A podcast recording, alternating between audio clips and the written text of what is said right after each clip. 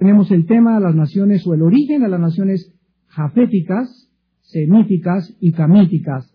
Hemos visto hasta este momento que el origen de todas, absolutamente de todas las naciones, de acuerdo a 10, capítulo 10 del Génesis, versículo 32, estas son las familias de los hijos de Noé por sus descendencias, en sus naciones, y de estos se esparcieron las naciones en la tierra después del diluvio. La Biblia es el único documento, podríamos llamarlo lingüístico o antropológico, que nos revela el origen no solamente del matrimonio, de la familia, del ser humano, del universo, de la creación, de todo lo que está relacionado con la creación, sino también el origen de las mismas naciones. Esto es maravilloso, es fascinante, este estudio, porque, vuelvo a repetir, no existe otro documento que nos diga con tanta certeza el origen de Europa, el origen de eh, los africanos, el origen de los chinos, eh,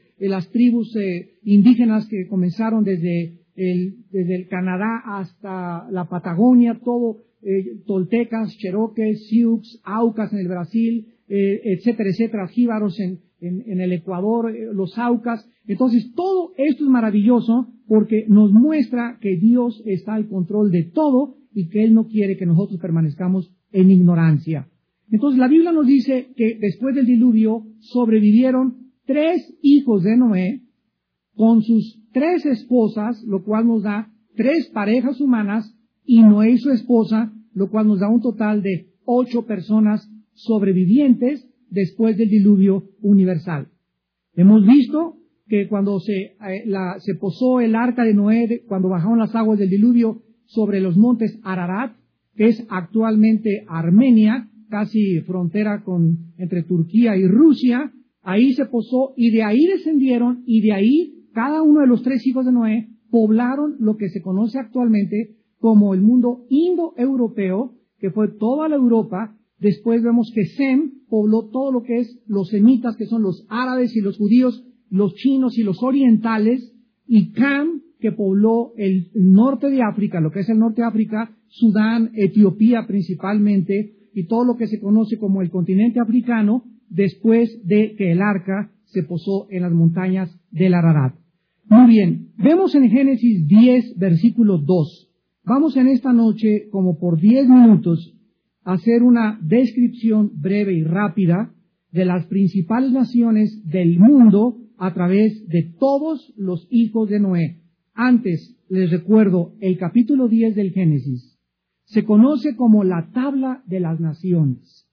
El capítulo 10 del Génesis es el documento histórico más rico que existe porque nos muestra la descendencia, los hijos de los tres hijos de Noé, los nietos y los bisnietos, o sea, hasta la cuarta generación. Y cuando trazamos a través de todas las páginas de la Biblia esta descendencia de los tres hijos de Noé, nos damos cuenta que los nombres, escúchenme señores historiadores y arqueólogos, los nombres que aparecen en las Sagradas Escrituras no son nombres mitológicos, no son nombres inventados por el ser humano. Cuando venimos a la Biblia, estamos estudiando no un libro religioso, sino estamos estudiando un libro histórico, un libro que contiene las evidencias científicas más antiguas de la humanidad. Venimos a estudiar genética en la Biblia, historia, geografía, eh, psicología es el mejor libro de psicología que existe y cualquier disciplina académica en la cual podamos nosotros involucrarnos. Así que cuando venimos a la Biblia no venimos al Corán de los musulmanes, donde rayen anacronismos, en el Popo, los Vedas, el Mahanivana Sutta, el Tripitaka de los libros de Confucio y de Buda, donde rayan, ¿verdad?, en inventos las profecías de Nostradamus, que puede ser, puede no ser, sino que venimos a hechos respaldados históricamente y comprobados por la arqueología moderna. Esto es lo más fascinante del estudio de la Biblia. Tú ve a Jerusalén, por ejemplo, o a Israel y te encuentras en un lugar donde todo, absolutamente lo que te rodea es historia. Ruinas de hace tres mil, cuatro mil, cinco mil años. Tablas que se han encontrado del Mar Muerto, eh, los rollos que se encontraron en 1946 cerca de Qumran, las cuevas de Qumran, y te das cuenta que todo absolutamente lo que está ahí está plasmado en el libro que se llama la Biblia. los emperadores, los, las ciudades que la Biblia menciona, el origen de todas las cosas, lo encontramos todo absolutamente con una certeza sobrenatural en las páginas impresas de las Sagradas Escrituras. Entonces aquí en Génesis 10, versículo 2, vamos a comenzar con la descendencia de Jafet. Y vemos nosotros que Jafet tuvo siete hijos que fueron Gomer, Magog, Madai o Madai, Javán, Tubal, Mesec y Tiras. Es indisputable que todos estos hijos de Jafet se movieron hacia el norte y al occidente del Ararat y también de Babel. Jafet fue relacionado con los I-Apeti. I-Apeti, que fueron los ancestros de los griegos. Y el mismo nombre es dado como el ancestro de los arios en la India. De hecho, los cafetitas fue el grupo más grande a quienes los etnologistas seculares llamaron los indoeuropeos. Precisamente la frase indoeuropeo proviene del nombre Jafet dado por los etnólogos. Vemos en segundo lugar a Gomer. Gomer es identificado por el historiador Herodoto como los cimerios, el nombre que aún perdura en la región que se conoce actualmente como la Crimea, o sea, el sur de Rusia, de Rusia junto al Mar Negro. Parte de este pueblo de los cimerios emigra hacia el occidente y posiblemente se comienzan a establecer como lo que se conoció como el pueblo germano, que después se conoció como Alemania y Cambria, que está exactamente junto a Gales o lo que se conoce actualmente como Inglaterra. En tercer lugar tenemos a Magog, este, esta palabra está relacionada con el país o el lugar geográfico de Georgia o de Georgia, una de las antiguas repúblicas soviéticas anteriores. Los magogitas, de acuerdo a los historiadores, descendían de los escitas, los cuales fueron después conquistados por los godos y estos eran germanos. En tierra de Magog se encuentran actualmente todas las repúblicas rusas cuando se dividió en 15 repúblicas la Unión de Repúblicas Socialistas Soviéticas. Todas son musulmanas, menos Ucrania y todas están localizadas junto al mar Caspio. Cuando llegamos a Ezequiel 38, vamos a Ezequiel 38 a darnos un brinquito, nos descubrimos que hace 2800 años este profeta Ezequiel escribe una invasión que se viene de Rusia contra la nación de Israel, lo cual no ha tenido lugar en la historia hasta nuestros días. Y esto es asombroso porque en Ezequiel 38 dice en el versículo 2, Hijo de hombre, pon tu rostro contra, contra en tierra de Magog. ¿De dónde descienden los magogitas? De los escitas. Y conquistaron, después conquistados por los godos, los godos son germanos y los magogitas fundaron lo que se conoce como el Imperio Romano. Esto es asombroso, ¿verdad? Porque en tierra de Magog se encuentran actualmente Kazajistán, Kirguistán, Uzbekistán, Turkmenistán, Tadjikistán, Ucrania, y todas son, repito, musulmanas, menos Ucrania, y todas junto al mar Caspio. Entonces aquí este profeta está profetizando que se viene todas las repúblicas musulmanas que se dividieron después de la caída del imperio ruso contra Israel. Y lo interesante es que todas son musulmanas. Y vemos que los musulmanes han declarado la guerra al occidente de una forma total. Y dice en el versículo 5, ¿quiénes van a estar aliados con los rusos cuando se vengan contra Israel? Persia. ¿Quién es Persia? Irán. Cus. ¿Quién es Cus? Lo vamos a ver. Fue uno de los hijos de Cam, de los que fundaron las naciones africanas. Y Cus se encuentra actualmente en lo que se conoce ahora como Sudán o está entre Sudán y Etiopía. O sea, vamos a formar nuestro cuadro. Rusia, Irán, que odia totalmente al occidente y que ha declarado que no se va a desarmar. Las naciones del norte de África, Fut es Libia, como lo vamos a ver a continuación versículo 6, Gomer, que es Turquía, y Togarma, que es Turquía. Entonces, Turquía, Etiopía, Sudán, Libia, y las repúblicas soviéticas, de acuerdo a la Biblia, se van a unificar. Y van a hacer un contubernio para planear un ataque contra la nación de Israel, lo cual describe con muchos detalles todo el capítulo 38 y 39 de Ezequiel. Esto va a suceder tal vez antes de la venida de Cristo o a los finales días que van a pasar después, algunos días que cubrirán el reino milenial. Regresamos a Génesis 10. Yo espero que en esta noche no se vayan a empachar, pero pueden ustedes volver a escuchar esto con mucha calma. Tenemos a otro hijo de Jafet que es Madai. Madai es ancestro de los Medas. Y Javán se identifica universalmente o se le conoce en la literatura como los ionianos, de donde provino o donde surgió lo que actualmente se conoce como el país de Grecia.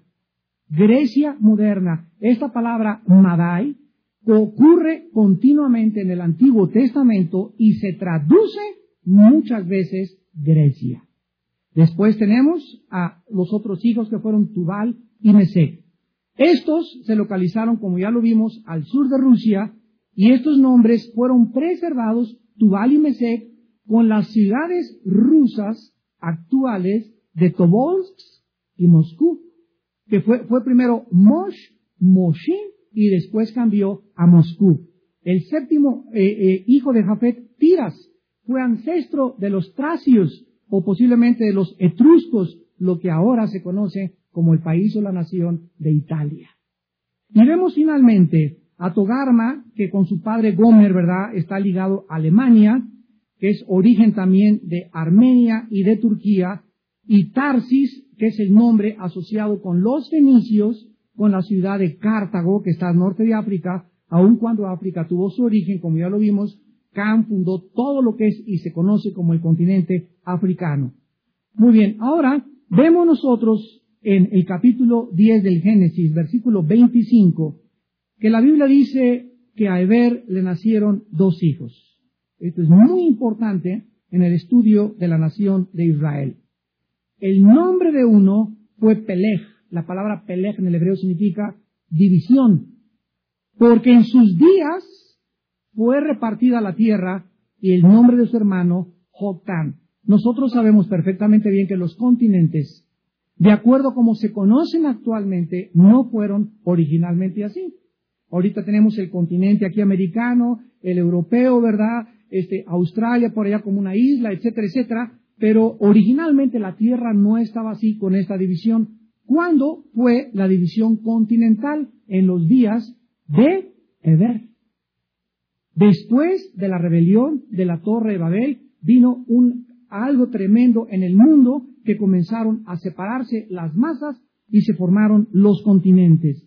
Ahora, es interesante que la palabra Eber es el origen de la palabra hebreo. ¿Sabes tú lo que significa la palabra Eber? De donde viene la palabra hebreo, significa cruzar más allá. Cruzar más allá. Desde antes de que Dios llamara a Abraham, cuando después comenzaron a llamarse hebreos, después judíos y finalmente israelitas, que son tres nombres totalmente diferentes. No todos los hebreos son judíos ni todos los judíos son israelitas, como lo vamos a explicar después.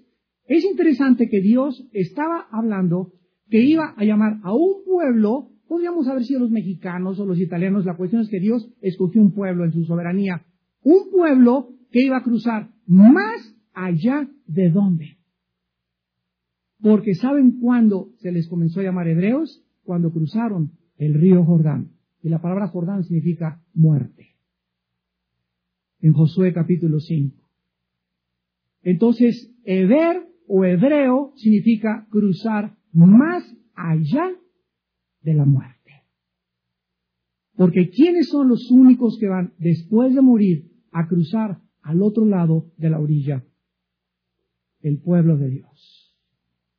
El pueblo de Dios. Los cuales actualmente somos judíos, griegos, italianos. Ahorita no hay ninguna excepción. Todos somos un cuerpo en Cristo. No hay nacionalidades. Toda la familia cristiana del mundo se nos llama en 1 Pedro 2.9, una nación santa, un pueblo adquirido por Dios, linaje escogido por Dios. Entonces, todo esto es muy interesante porque estamos remontándonos a las raíces aún etimológicas de las palabras en la Biblia. Ahora, la mayoría de todas estas ciudades que comenzaron a formarse, les vamos a llamar ciudades-estado, porque no había, repito, todavía una nación, no había un estado como están divididos las naciones actualmente, sino que se conocían como ciudades-estado.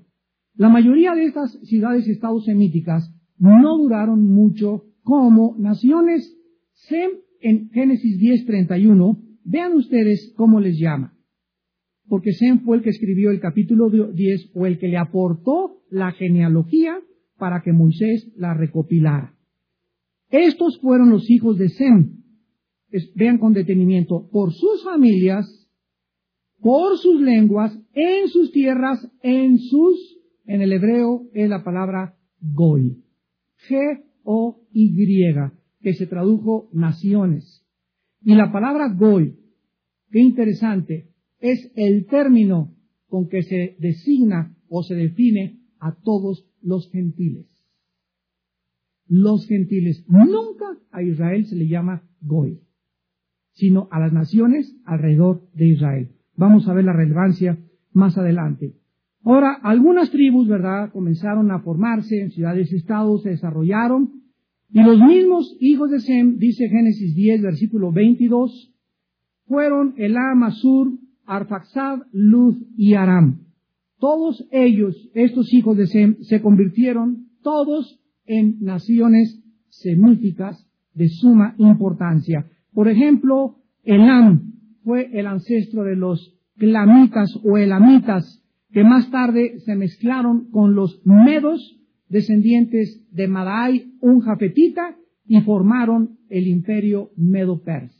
O sea, los persas, los iraníes actualmente, ¿de dónde descienden? Descienden de Elam, uno de los hijos de Sem. Después tenemos Asur, que se le cambió el nombre a los asirios. Y ustedes saben que de acuerdo a la misma historia, el primer imperio que ha existido fue el imperio de los sumerios. Y los sumerios y los asirios son nombres sinónimos en la palabra de Dios. Lud, en tercer lugar, de acuerdo a Josefo el historiador, fue el ancestro de los lidios. Arfasac fue ancestro de Ber y fue el progenitor de los árabes y de Abraham, de quien surgió la nación de Israel. Y finalmente Aram fue padre de los arameos que más tarde se les conoció como los asirios. Cuando Jesús vino, había dos idiomas, había tres idiomas que se hablaban en Israel, que era el hebreo, el arameo y el griego, porque los griegos habían, eh, habían este, eh, trasladado eh, su cultura y el mundo romano absorbió casi el 80% de la cultura que se conoció como helénica la cultura griega, la absorbieron y todas las costumbres de los griegos, la, eh, milicia de los griegos, la, estrategia militar de Alejandro el Magno con sus ejércitos, lo puso en operación el ejército del imperio romano y se convirtió en el, imperio más invencible que ha existido en toda la historia. Ahora, muy bien, cuando nosotros llegamos a Génesis, vemos en capítulo 10 que resalta en toda esta tabla de las naciones un nombre muy importante que dice en el versículo 8 que se llamó Nimrod. Cus engendró a Nimrod. ¿De dónde viene Cus? Viene de Cam, de donde viene la maldición. Cuando Noé y sus hijos posaron en el arca del Ararat, ¿de dónde venía la semilla de la maldición? De Cam. Entonces, de la descendencia de Cam, vemos nosotros que venía Nimrod. Y Nimrod fue el primer rebelde que reunió a, los grupos, a las tribus que existían en aquel tiempo, para que se juntaran y se rebelaran contra el decreto divino que ordenó que los seres humanos se dispersaran por el mundo y pobláramos la tierra. Nimrod, junto a todas las tribus y a todas las familias que se encontraban en aquella época y comenzaron a levantar una torre que se llamaba el Sigurat, que se conoce como la Torre de Babel, Génesis 11, donde llegaron y trataron de alcanzar el cielo, pero vayamos a Génesis 11 y veamos la relevancia con el nuevo orden mundial que actualmente, después de más casi 5.500 años aproximadamente, está volviendo a resurgir. Como dice Eclesiastés, no hay nada nuevo debajo del sol.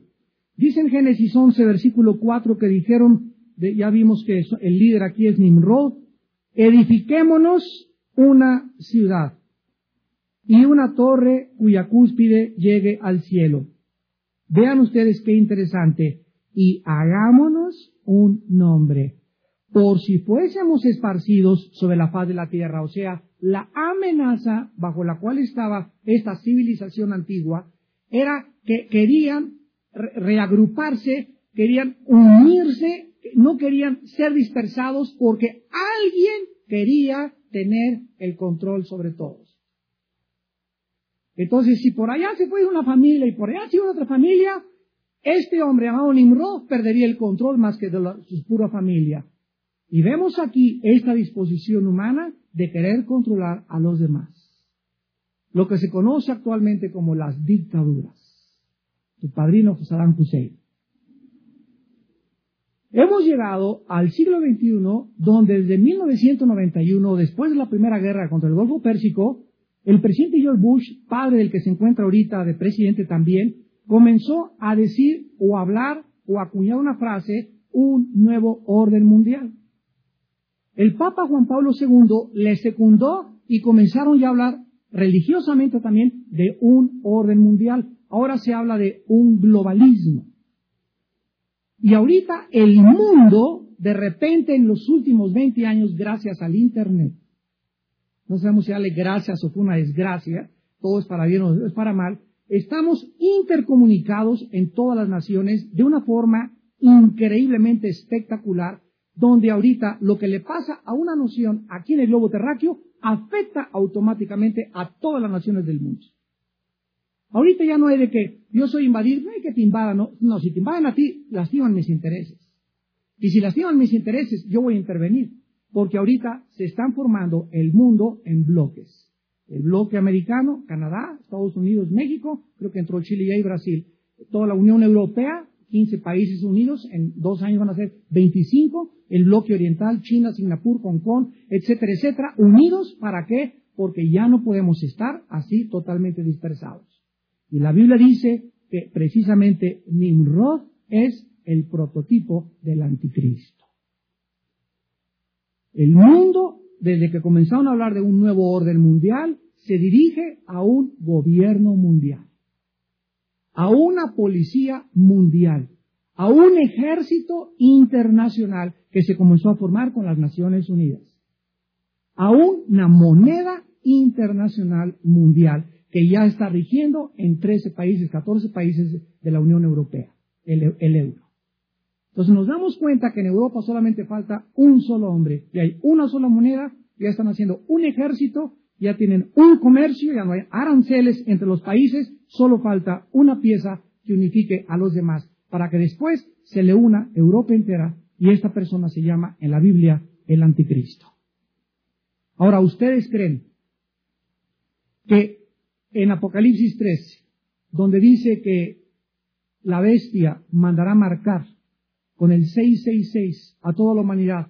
¿Cómo pudo hace dos mil años el apóstol Juan, hace dos mil años el apóstol Juan, cuando escribió Apocalipsis, cómo pudo él hace dos mil años escribir que llegaría un momento en la historia donde se podría a los seres humanos del mundo entero controlarlos por una marca si no fuera por la invención de las computadoras?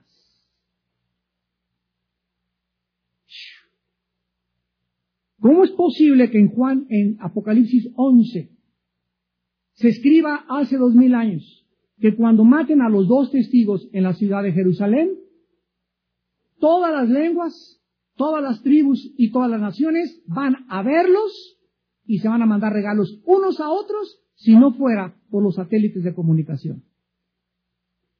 ¿Cómo podría el mundo llegar a un estado donde todos veríamos el mismo suceso al mismo tiempo si no fuera gracias a la invención de los satélites desde 1970? Aunque Arturo Clarke en 1945 postuló la primera eh, teoría sobre un satélite. Entonces, todas estas cosas nos llenan de asombro, nos fascinan y nos damos cuenta que este libro es inspirado por Dios. Nadie pudo haber con tanta exactitud y con tantos detalles históricos, lingüísticos, arqueológicos, proféticos, eh, de cualquier área que tú me quieras mencionar, poner todo esto junto más que la mano del Dios al cual estamos sirviendo. El cual nos hace responsables y el cual nos dice, he aquí vengo pronto y mi galardón conmigo. Si quieres evidencias, ¿verdad?, en esta noche, pues las tienes delante de ti en el área que tú quieras introducirte. El problema tuyo no es falta de evidencias, tu problema es de carácter moral. La humanidad no viene a Cristo no porque le falten evidencias de que Dios exista, sino porque no le conviene someterse a la autonomía y a la obediencia a las leyes de Dios. Quieren ser independientes, establecer sus propias reglas, quieres vivir como te dé la gana, no quieres que nadie te diga lo que tienes que hacer, no quieres que nadie te diga eso es pecado, eso no es pecado, tú quieres llamarle a lo que tú quieras pecado y tú quieres poner las reglas de tu vida. Eso es lo que te va a costar el infierno por toda la eternidad porque no somos animales ni somos dioses para vivir como nosotros nos dé la real gana. México actualmente, nuestra nación está amenazada, como ustedes nos imaginan, en el área moral, si se legaliza la unión de los matrimonios de los homosexuales. Llegaríamos, ¿verdad?, ya a Sodoma y Gomorra. Y no nos quedaría más que llorar verdaderamente de lo que sobrevendría y de los juicios que Dios enviaría sobre nuestra patria. Ahora, finalmente nos damos cuenta, ¿verdad?, que lo mismo sería verdad con las naciones de los dos continentes americanos, porque las naciones actuales americanas, por ejemplo, Estados Unidos, si volteamos a nuestros primos del norte, Estados Unidos, todo Estados Unidos fue poblado por quién? Bueno, estamos hablando de que después de que llegaron en 1605, en 1605, los puritanos huyendo de la reforma protestante, como le llamaron, llegaron y poblaron Rhode Island, en el estado de Virginia, en 1605. ¿Se acuerdan ustedes de las películas de la serie de televisión Los Pioneros? Todos los que llegaron de Europa y poblaron Estados Unidos, todos llegaron con la Biblia, porque todos eran cristianos perseguidos. Y Estados Unidos, cuando llegaron, todos los quienes, los jafetitas, porque de Jafet se pobló Europa. Entonces, Estados Unidos está poblado por jafetitas. Pero cuando llegaron los europeos o los eh, europeos a Estados Unidos, ya estaba habitado el continente americano por quiénes? Por indígenas. Sioux, Cherokees, eh, Cheyennes, etcétera, etcétera. ¿Y de dónde salieron ellos? Ellos son los verdaderos americanos. ¿De dónde salieron ellos? Bueno, cuando Sem se va hacia el oriente y comienza a poblar los árabes y los judíos, de ahí vinieron también los chinos, los orientales, se cruzan por el estrecho de Bering, al norte, que une casi Rusia con el Polo Norte, y de ahí pasan todos los orientales a todo lo que es el continente americano, mexicano, Centroamérica y Sudamérica. Y si ponemos a los cheroques o, a los, toltecas, a los aucas, a los íbaros y los retratamos, son igualitos. No te veas en el espejo todavía. Pero todos ellos, ¿verdad? ¿De dónde vienen? De. Entonces, Estados Unidos es una mezcla de semitas, que fueron los que poblaron Israel y los árabes, y los cafetitas. Y todos nosotros descendemos, los mexicanos, descendemos de los indoeuropeos o descendemos de los que son autóctonos indígenas, ¿verdad? Yo, yo me enorgullezco, ¿verdad? Y no me avergüenza decir, ¿verdad? Mi tierra es Oaxaca. Yo nací en Oaxaca. Soy oaxaqueño. Nos dicen mitos. Nada más que nunca regresé a mi tierra. A los seis meses nos pasó por ahí mi papá, nací mi, hermana Tere y yo y Alejandro, los tres somos oaxaqueños. Y pasamos por allá. Es una tierra, ¿verdad? Yo voy a Oaxaca y uh, regresé hace como tres años. Y hay partes en Oaxaca, en las montañas, donde no existe el dinero. Todavía existe el trueque. Civilizaciones de hace seis mil años en suelo patrio mexicano. Y llegas y les das a esos indígenas 50, 100 pesos, no te los aceptan. Porque existe el trueque todavía donde eh, quiero arroz, dame tu chivo, quieres leche, me das una vaca y yo te doy esas cosas. Hay el, este estado de intercambio entre ellos para poder habitar. Y, en, en, chozas que tú dices, por ejemplo, pasas por México en los campos y ves a los agricultores arando con bueyes como araba Elías en el siglo XXI. En Estados Unidos nunca te encontrabas un labrador así, ¿no? Todavía lo vemos en todas estas zonas, de México hasta la Patagonia, donde quedaron los residuos de la mayor parte de los indígenas que vienen todos de Sem. Muy bien, vamos ahora, para terminar, a ver que la Biblia nos muestra que antes de que Cristo venga, viene un movimiento espiritual que se llama apostasía. La apostasía viene de la palabra griega apistemi, que significa salirse, apartarse del camino o de la verdad. Es lo que significa la palabra apostasía. 1 Timoteo 4.1, el Espíritu dice claramente que en los últimos tiempos se apartarán, muchos apostatarán de la fe escuchando a espíritus engañadores. Por doctrinas de demonios que mandarán casarse, etcétera, etcétera. Ustedes saben que en Roma se prohibió el matrimonio. Se prohibió, ¿verdad?, alimentos que Dios creó. Se prohibió que la persona, cuando el matrimonio es santo delante de Dios, si quieres servir a Dios, no te cases, vete a un monasterio, vete a un convento. Doctrinas de demonios. Y todas estas enseñanzas comenzaron a entrar al cristianismo hasta que en 1961, en el Segundo Concilio Vaticano, el Papa Juan XXIII, gracias a Dios por este Papa, abre la Biblia por primera vez en la historia. Jesús, María y José. Por primera vez.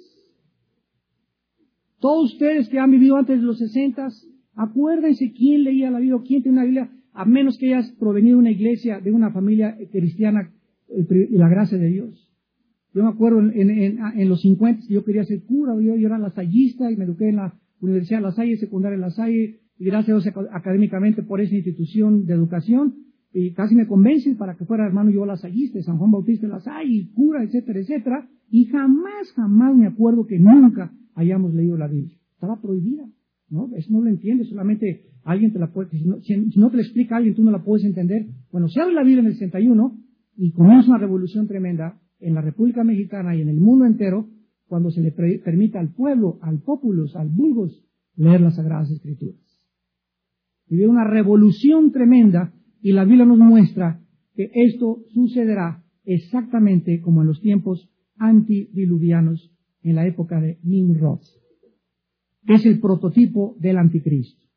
Cuando surge Nimrod, como ya vimos, venía de su padre Cam, arrastraron a toda la población porque querían controlar. Y escúchenme, este espíritu de control ha entrado a muchas iglesias cristianas. En la televisión que nos están viendo, quiero decírselos a muchos pastores. Pastores que quieren así tener apergoladas a sus ovejas. Y tú no puedes ir a ese desayuno y no te puedes ir a esa, iglesia porque te cae la maldición. Cuando un líder espiritual controla sus abejas a través de las amenazas, a través de la coerción, a través de que si me mandas esto, te voy a orar por ti para que no te caiga la maldición, tienes un espíritu de brujería. Un espíritu de brujería. Porque el querer controlar, una, mujer que quiera controlar a su marido, trae un espíritu de brujería. ¿Cómo se conoce esto? Cuando se chantajea a la gente. Ay, si no dice esto, y comienza a los niños que vienen, y comienza que por, esa actitud tratar de sacarnos algo a nosotros, cuando un niño usa el chantaje contra nosotros, no te deje chantajear a tus hijos. Es lo peor que le puede suceder a un ser humano. Bueno, este espíritu va a entrar a la iglesia, como ya lo vemos en muchos lados, va a entrar a las familias, va a entrar en las naciones. Va a entrar en el mundo de la política, va a entrar en el mundo de los deportes, va a permear la mayor parte de la humanidad de acuerdo a la Biblia. Aún después de que Dios juzga la torre de Babel con la confusión de lenguas, la gente, vamos a seguir leyendo la clase que entra, no se arrepintió, continuó la apostasía. Y vayamos a Romanos, donde el apóstol Pablo, capítulo 1, no se explica, no se explica lo que sucedió en el mundo antiguo que se repetirá antes de que venga Cristo. Dice Romanos 1, versículo 21, pues habiendo conocido a Dios, esto es importante, porque está describiendo al mundo antiguo postdiluviano por las palabras habiendo conocido a Dios, porque este fue, escúchame, el único momento y tiempo de la historia del mundo en la época postdiluviana en que se puede decir que el mundo entero conocía a Dios. Habiendo conocido a Dios, no le glorificaron como a Dios, ni le dieron gracias, sino que, vean lo que sucede, se envanecieron en sus razonamientos. Su necio corazón fue entenebrecido, profesando ser sabios, se hicieron necios. Queriendo ser sabios en su propia opinión, ¿qué sucedió? Hagámonos un nombre. Y desde entonces la humanidad ha querido hacerse un nombre.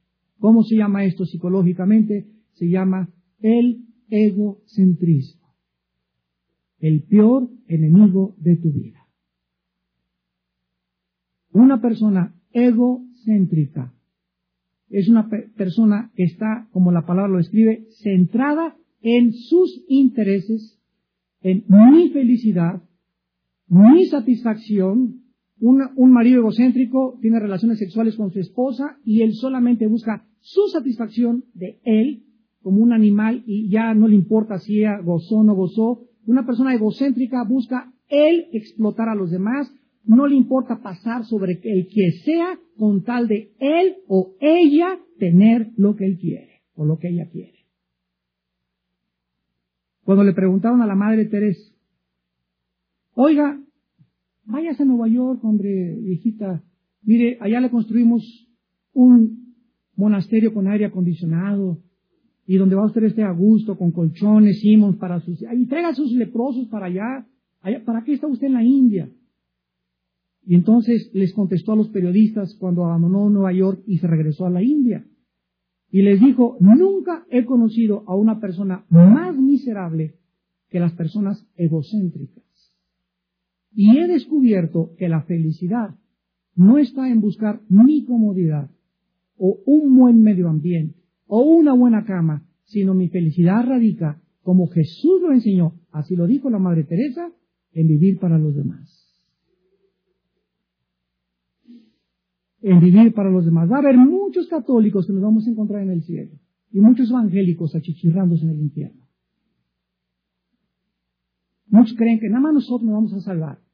Dios tiene en todas partes, ¿verdad? Personas, no estoy diciendo, estoy hablando, hay excepciones, pero dentro de la Iglesia Católica hay miles de personas que están siendo salvadas leyendo la Biblia y aceptando a Jesucristo.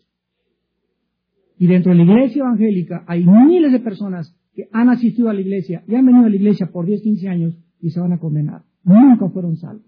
Nunca le entregaron a Dios su vida, nunca se consagraron, nunca dieron fruto de ninguna especie. Así que nos vamos a dar muchas sorpresas. El egocentrismo es tu enemigo. Por eso no quieres entregarle tu vida a Dios. Por esta rebelión, ¿verdad? Tuvo como consecuencia, comenzaron en Babilonia, que fue el primer reino de los sumerios y de Nimrod. Ahora ya lo vimos en la clase anterior. ¿Se acuerdan de los de signos del zodíaco? ¿Se acuerdan del estudio que tuvimos? De los astros. Y comenzaron a cambiar el mensaje que Dios había dejado. Porque hasta en los cielos Dios dejó plasmado un mensaje, lo torcieron y comenzaron que Sagitario, que Escorpión y que por aquí, por allá, etcétera, etcétera, y se convirtió en lo que se llama actualmente como la astrología. Pseudociencia que la Biblia condena como satánica. Y de origen ocultista, con su origen en Babel, en Babilonia. Entonces comenzaron a voltear al cielo, a adorar a los astros y a creer que los astros podían influir en la conducta humana para determinar mi futuro. Y se conoce ahora como los horóscopos. Y ahí está, ¿verdad? La Panchita, mañana leyendo, yo soy Sagitario, eh, hoy es un buen día, hagas negocios. Y ahí va como mensa doña Panchita, ¿verdad? Y comenzamos, y ahí yo conozco gente, yo conozco gente que desde luego no es cristiana, que no hace nada sin antes consultar su horóscopo en la mañana. Principalmente casi el 80% de los artistas de Hollywood.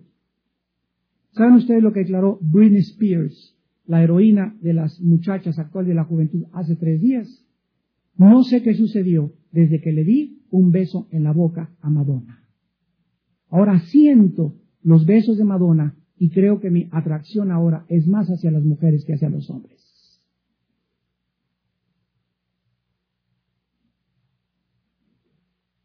Ten misericordia, Señor. Dice el versículo 24, por lo cual también Dios los entregó a la inmundicia. En la concupiscencia de sus corazones, de modo que deshonraron entre sí sus propios cuerpos. Vean ustedes que Romano nos describe que cuando el hombre se aleja de la verdad y no quiere reconocer al Dios creador de la Biblia, al Padre de Jesucristo que murió en una cruz, cuando el ser humano rechaza esa verdad, el ser humano se hunde en la inmoralidad. Los papás de Britney Spears son cristianos.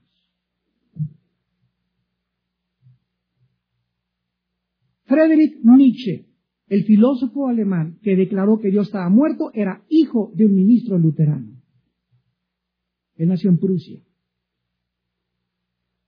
Este muchacho que era un satánico que se acaba de convertir al cristianismo, David eh, Cooper, que hasta la lengua sacaba y cosas de esas, de un pasón con drogas en el hospital, ahorita está dando su testimonio de Jesucristo. También hijo de cristianos. Y nos damos cuenta que cuánta gente esa, ¿verdad? Como esta muchacha, han oído, saben la verdad, pero el mundo, la farándula, las luces, el cuerpo bonito, la belleza, lo que el diablo me ofrece, lo que le ofreció a Cristo hace dos mil años, se muerden el anzuelo y dice la Biblia, deshonran sus cuerpos. Dice el versículo 25, cambian la verdad de Dios por la mentira, honrando y dando culto a las criaturas antes que al Creador. Versículo 26, por esto Dios los entregó a pasiones vergonzosas. Escuchen, pues aún sus mujeres cambiaron el uso natural, porque el que es contra naturaleza, y de igual modo los hombres, dejando el uso natural de la mujer, se encendieron en su lascivia unos con otros, cometiendo hechos vergonzosos hombres con hombres y recibiendo en sí mismos la retribución debida a su extravío. La degradación moral es la consecuencia de rechazar a Dios.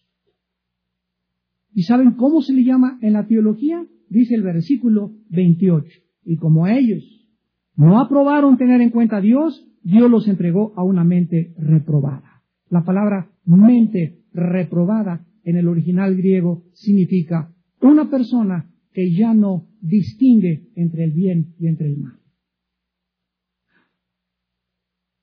Que ya no sabe si es hombre o es mujer. Ya no sabe si es mujer o es hombre. Yo, lo, día les conté, ¿verdad? Estamos tratando, y nosotros amamos a los homosexuales, amamos a las lesbianas, y los queremos ayudar para que dejen su vida y se entreguen a Cristo, y nuestra labor es ayudarlos y tener compasión por ellos, mientras ellos quieran someterse y obedecer la palabra de Dios.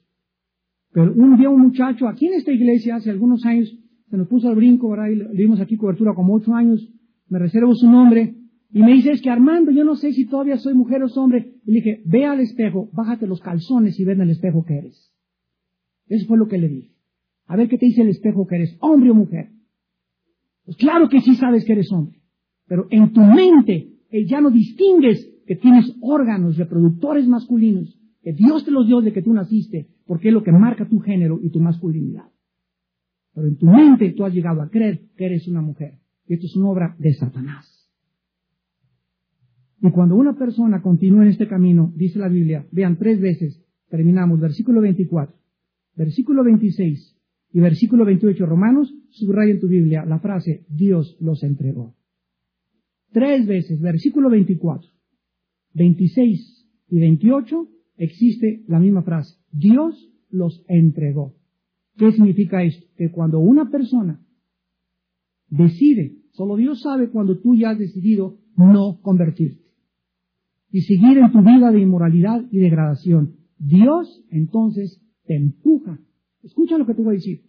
Te empuja para que te desbarranques todavía más, para que toques fondo y entonces el día del juicio te llamará y te pedirá cuentas.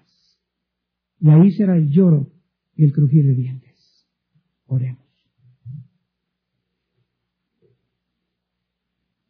Señor, te damos gracias por la vida que tu Hijo Jesucristo nos entregó en la cruz.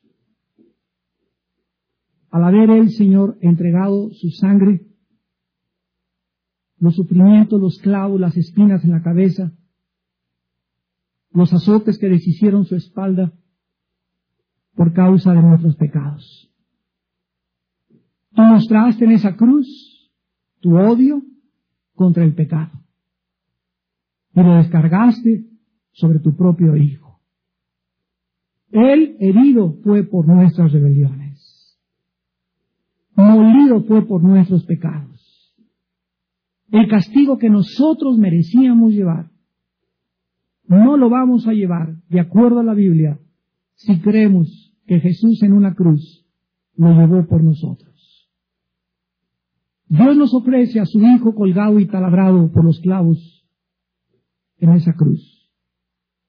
Y Dios exhibió públicamente a su Hijo para que la humanidad comprendiese que de tal manera Dios te ama que a su Hijo Jesucristo no perdonó.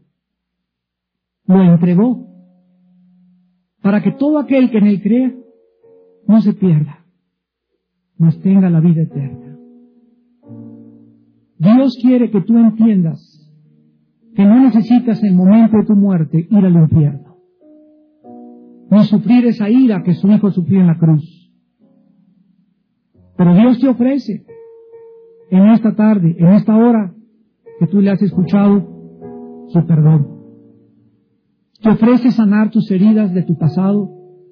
Te ofrece la identidad que has perdido, la restauración de tus emociones, una vida y una vida en abundancia. Si tú en esta noche crees lo que Él hizo por ti en esa cruz, y vienes a la cruz en esta noche y le pides perdón por tus pecados. Las personas que en esta noche quieran por primera vez en su vida enfrentarse a este Dios que es grande, grande en la misericordia y lento para la ira, pero que sin embargo cuando su misericordia es desechada, Él no puede soportar que tú te alejes de Él, porque alejarnos de Dios es autodestruirnos gradualmente. Fuimos creados para Dios. No somos dioses ni autónomos. Fuimos creados para someternos y obedecer las leyes del legislador moral del universo cósmico que nos rodea. Este Dios envió a Cristo hace dos mil años y nos dejó la Biblia también. Nos dejó el testimonio de la naturaleza y de su creación, para que nos acercásemos a Él, le conociésemos viviésemos el resto de nuestra vida bajo su sombra y bajo su protección. Si tú en esta noche quieres entregarle tu vida a Jesucristo, ahí desde tu lugar, dile estas palabras. Los que nos están viendo por la televisión también, ahí no importa donde tú estés. Tal vez estás viéndonos desde una prisión, tal tal vez desde la sala de tu casa, en la cocina, donde tú te encuentres, dile a Dios estas palabras. Señor mío y Dios mío. Creo con todo mi corazón que en esa cruz tu santo Hijo Jesucristo pagó con su sangre por mis pecados. Confieso que he pecado contra ti y te pido Jesús que en esta noche me limpies y me laves y me cambies en una criatura nueva. Te pido que me des la vida eterna, que me aceptes tal como soy, así sucio, sucia como estoy, Límpiame tú, Jesús. Entra a mi corazón en la persona del Espíritu Santo y dame la fuerza para vivir para ti. Porque ahora quiero seguirte en los pocos días que me queden de vida. Quiero vivir para ti. Quiero conocerte. Quiero servirte. Porque te lo pido y te doy las gracias en tu nombre precioso. Hijo de Dios. Amén todos ustedes que en esta noche